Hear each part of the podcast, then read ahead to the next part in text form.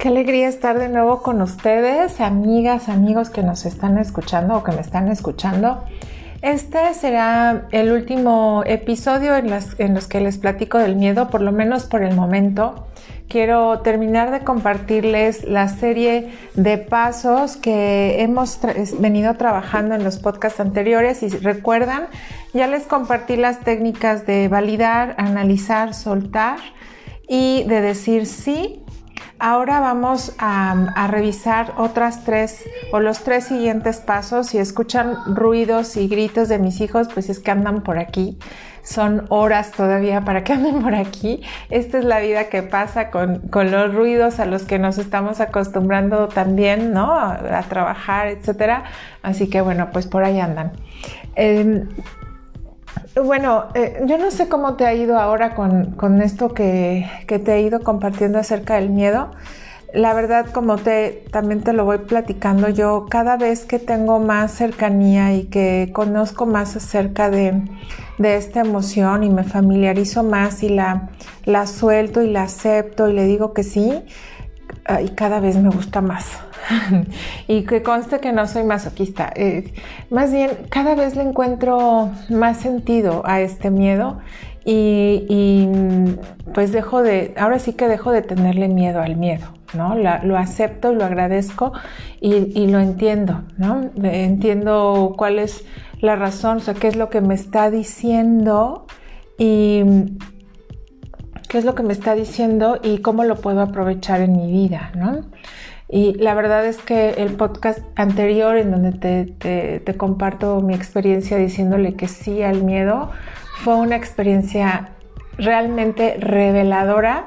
Me abrió un panorama impresionante. Este, fluí con, la experiencia y eso pues creo que lo voy a volver a repetir cuando sea necesario.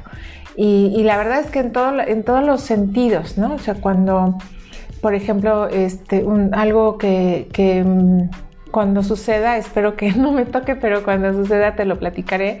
Con el temblor, el terremoto del 2017, yo, yo me asusté muchísimo, como yo creo que muchos de ustedes, y quedé nerviosa. Aquí en casa tengo ventanas de piso a techo y, el ruido es muy feo. Entonces apenas suena la ventana y siento miedo, ¿no? Entonces eh, es una resistencia que tengo y, que, pues que me va a tocar eventualmente cuando de, de veras tiemble eh, reaccionar y ver, decirle sí, ¿no? En vez de estar peleando y resistiendo. Pero ya te platicaré.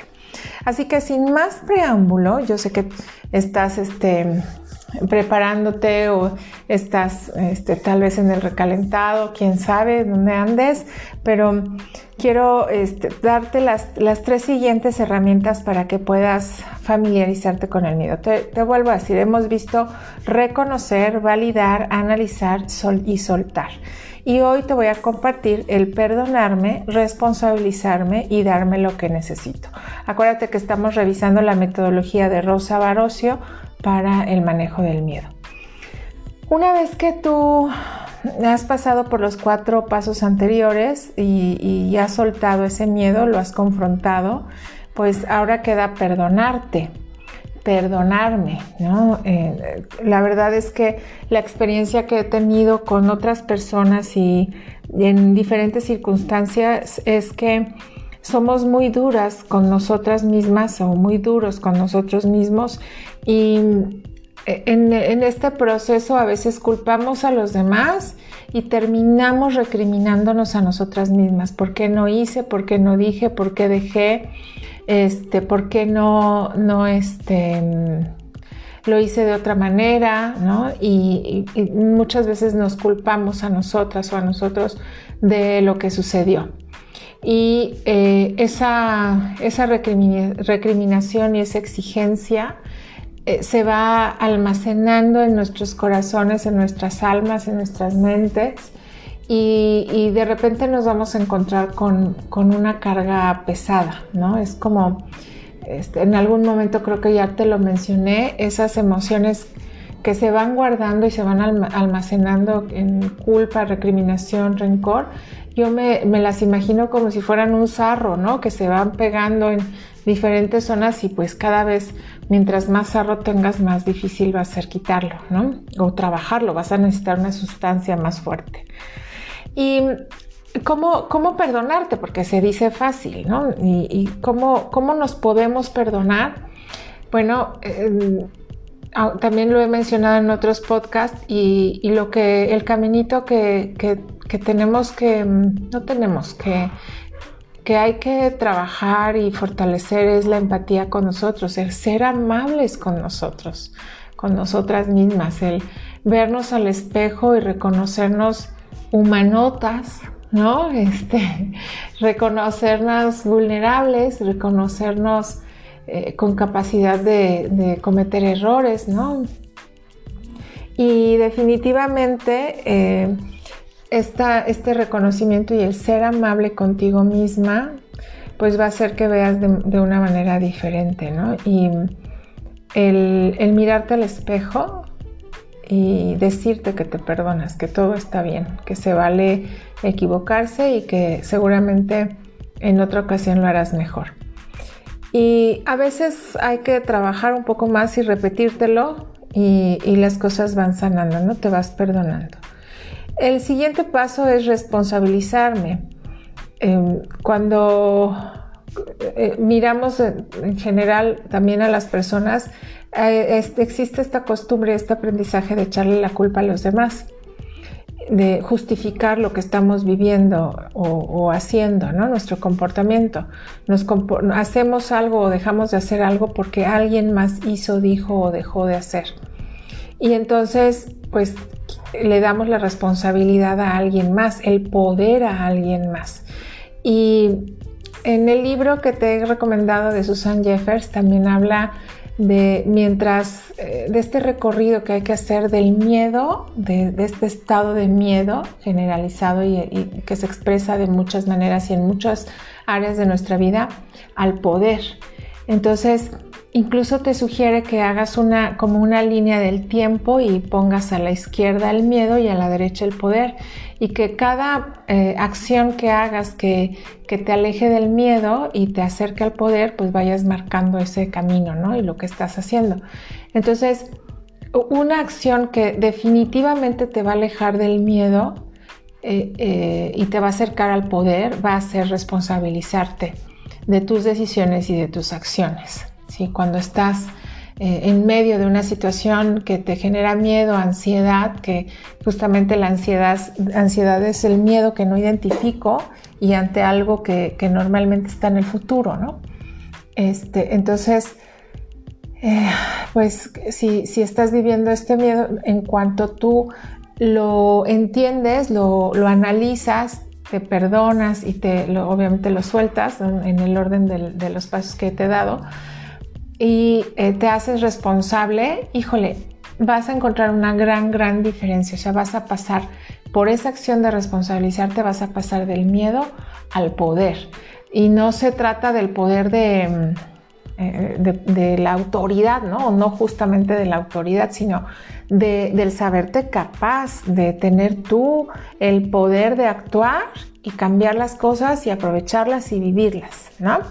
Entonces, eh, ¿Cómo te vas a responsabilidad, de responsabilizar? Perdón, pues eh, date permiso de conquistar ese miedo y de recorrer ese camino del miedo al poder. Y por último, la última técnica es darme lo que necesito. Y darme lo que necesito es resolver.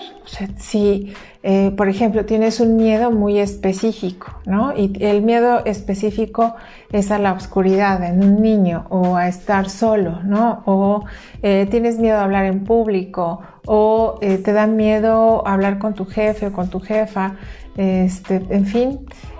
o decir las cosas que piensas por te da miedo herir a las personas, bueno, pues entonces, ¿qué cosa necesitas tú para ir del miedo al poder. ¿Qué cosa necesitas solucionar, resolver, comprender, eh, tener para, solucionar eso que te ha dado miedo? Y te pongo un ejemplo. Si eh, hace tiempo conocí a una persona que era realmente inteligente, tenía eh, un doctorado y había hecho mucha investigación en un área de especialización y trabajé con ellos en un municipio aquí de Oaxaca. Eh, capacitando a, gran parte de sus empresarios y emprendedores y en algún momento eh, me decía es que tengo muchas limitaciones y si yo he renunciado a puestos importantes por el miedo que tengo de hablar en público. He tenido serios problemas con mi esposa por, por el problema de hablar en público, porque no acepto y no doy el paso siguiente con tal de, no enfrentarlo. Entonces, eh, trabajando con él unas técnicas para, en el caso de, de, esta persona que les platico, tenía un tema, era una fobia, ¿no? Ya era un nivel más grande de miedo y, este, y entonces trabajé con, con él unas técnicas de programación neurolingüística y encontrábamos en esas técnicas que justamente qué era lo que él necesitaba.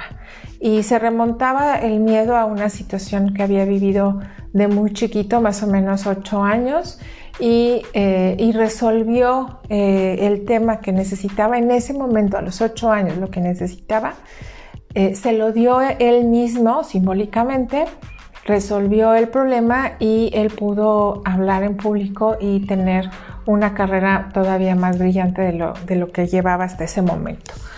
Así que, pues hasta aquí llegamos por el momento con el camino que, me ha llevado eh, este libro y estas experiencias que te platico. De verdad para mí ha sido toda una aventura y un descubrimiento bien interesante y este, tengo muchas ganas de conocer más. Ya tengo en, lista algunas otras, algunas otras lecturas. Y bueno, y bueno, pues solo quiero darte las gracias por acompañarme en estos episodios, en esta aventura. Ya estamos al cierre de año, ya pasó la Navidad para cuando tú me escuches y deseo que la hayas pasado muy bien, que esa celebración que hacemos en familia te haya permitido reflexionar, replantear algunas cosas, agradecer otras y, sobre todo sentirte vivo, sentirte humano y sentir que lo puedes. Te dejo un abrazo con mucho cariño. Acuérdate de compartirme, de recomendarle a algún amigo que nos escuche o que me escuche. Y te veo el próximo viernes con eh, nuevo material. Muchísimas gracias. Feliz año nuevo. Disfruten y a seguirle.